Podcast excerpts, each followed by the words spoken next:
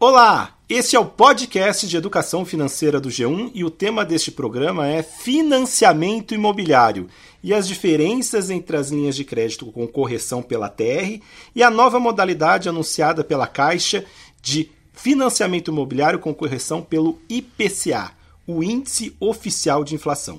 Eu sou o Darlau Varenga, repórter de economia do G1, e quem está aqui comigo para falar sobre os cuidados a tomar na hora de contratar um empréstimo da casa própria é minha colega, também repórter de economia do G1, Luísa Mello. Oi, gente. Empréstimo imobiliário é um tema que interessa muita gente, até mesmo porque, com os preços atuais dos imóveis, é praticamente impossível para a grande maioria da população realizar o sonho da casa própria sem algum tipo de financiamento. Depois de um tombo nos últimos anos, o mercado imobiliário tem dado sinais de recuperação e o crédito imobiliário também voltou a crescer. Ou seja, tem mais gente buscando empréstimo nos bancos. E se, por um lado, os preços dos imóveis continuam bem altos, as taxas de juros caíram um pouco mais em 2019, acompanhando em alguma medida também a queda da Selic, a taxa básica de juros. Você tem uma ideia, né? Quanto que está atualmente os juros para fazer um empréstimo imobiliário, os dados do Banco Central mostram que a taxa média, que no final de 2017 estava em torno de 11% ao ano mais a TR, caiu e se encontra atualmente em um patamar até mesmo abaixo de 9% ao ano. E a última novidade no crédito imobiliário foi o lançamento anunciado pela Caixa no final de agosto de uma linha com a correção das prestações pela inflação. Essa nova modalidade foi anunciada com a promessa de juros mais baixos para o consumidor e também de aquecer o mercado de crédito imobiliário mas também tem sido vista com preocupação por muitos planejadores financeiros por conta dos riscos embutidos em contratos de longo prazo atrelados à inflação. Afinal, então, você pode estar se perguntando: quais são os riscos de fato do crédito imobiliário com reajuste pela inflação? Quais são as diferenças dessa nova opção em relação ao modelo tradicional de correção pela TR, a taxa referencial?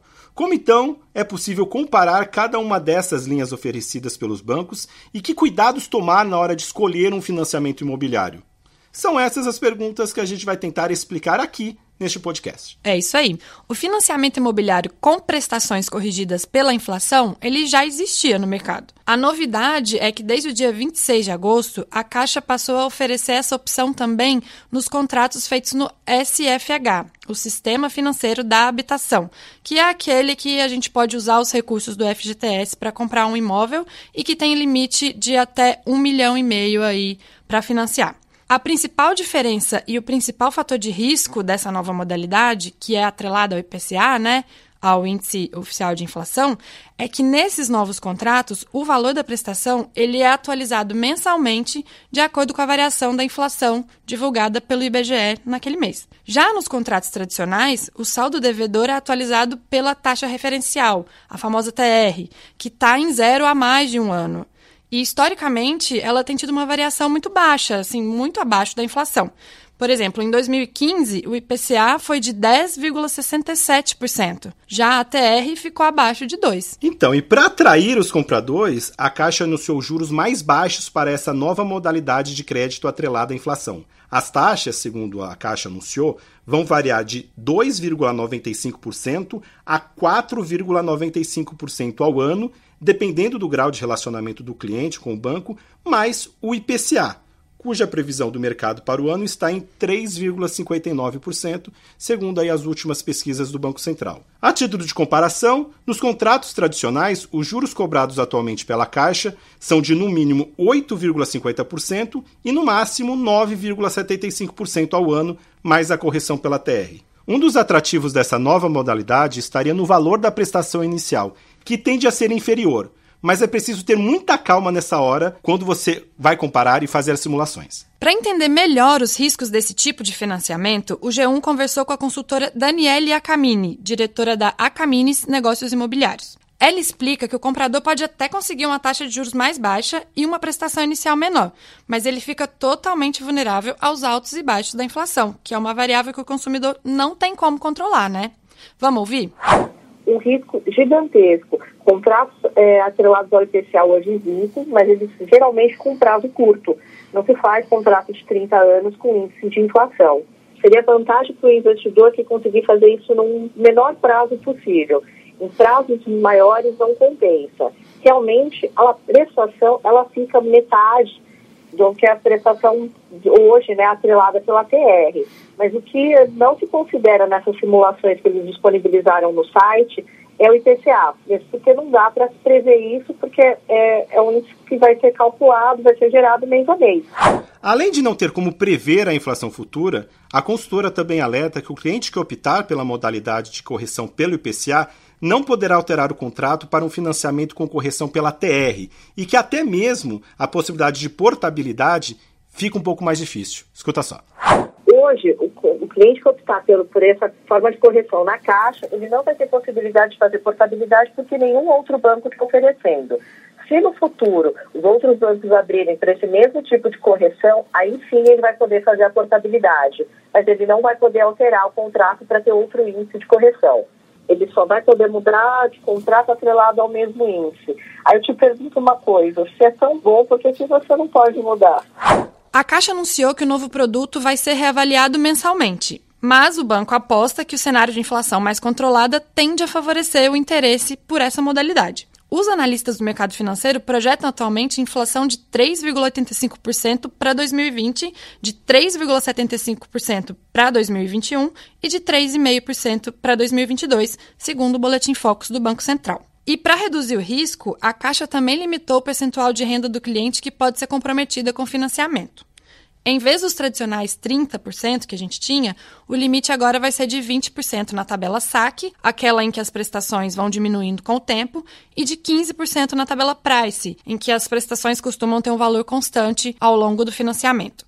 Isso quer dizer que o valor máximo do empréstimo tende a ser menor. Então, né, a gente falou aqui muitos poréns, muitos questionamentos, apontamos riscos, mas afinal, então, de contas, para quem essa nova modalidade será vantajosa? Simulações feitas pelo comparador de preços Melhor Taxa mostram que o financiamento pelo IPCA só será vantajoso se a inflação se mantiver baixa. Eu conversei com Rafael Sasso, cofundador da Melhor Taxa, e ele avalia que, apesar da maior imprevisibilidade, a opção por essa nova modalidade pode ser mais vantajosa para aqueles compradores de maior renda e que não dependam de prazos tão longos de financiamento. Mas até mesmo nestes casos, ele recomenda alguns cuidados extras, como manter, por exemplo, alguma reserva financeira de emergência. Escuta só.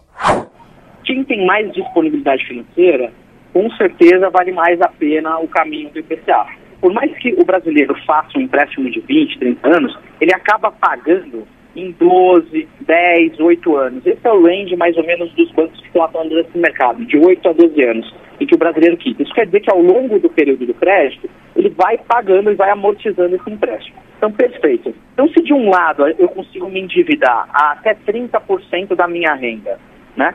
Tomar um empréstimo um pouco mais caro, só que com TR, e agora do outro, eu vou conseguir ter um IPCA um empréstimo mais barato na taxa de juros, porém atrelado ao IPCA, só que eu só posso me endividar até 20% da minha renda, tem um delta aí, né? O interessante, por exemplo, do ponto de vista de planejamento financeiro seria, ok, então é melhor eu ir me precavendo e guardando mais dinheiro para ir amortizando essa dívida ao longo do tempo e não correr todo o risco de muito prazo aí no, no IPCA. E o Rafael Sasso explica ainda que na hora de fazer simulações e de escolher um empréstimo, é importante não comparar só as taxas de juros anunciadas pelos bancos e o valor das prestações. A gente tem que olhar também para o custo efetivo total do empréstimo, que é a taxa de juros de verdade, né? Que inclui também o seguro e os outros custos do pacote que o banco inclui para a gente fechar um contrato de financiamento, né? Uma coisa muito importante é olhar o custo efetivo total. Isso a gente ainda não sabe como é que vai ser. A gente tem que olhar os primeiros créditos que forem feitos nessa modalidade, né? Para entender como é que esse custo está se formando. Que ele é a taxa de juros de verdade que está acontecendo. O que, que tem dentro dela? Todos os custos que o banco te obriga a ter. Então, no mercado que a gente já está acostumado, às vezes o banco está anunciando uma taxa, vamos supor aqui, de 8% e o outro de 8,5%. Só que quando a gente olha para o custo efetivo daquela operação, o de 8,5% subiu para 8,7% e o de 8% subiu para 8,9%. Ou seja, mudou. A sua decisão deveria ser, a decisão mais nacional é para dia 8.7, né? Mas porque você teve acesso a todos os dados ali que tem a ver muito com a sua operação, a parte pessoal. Né? Idade, montante, região, que muda um pouco de da oferta do banco.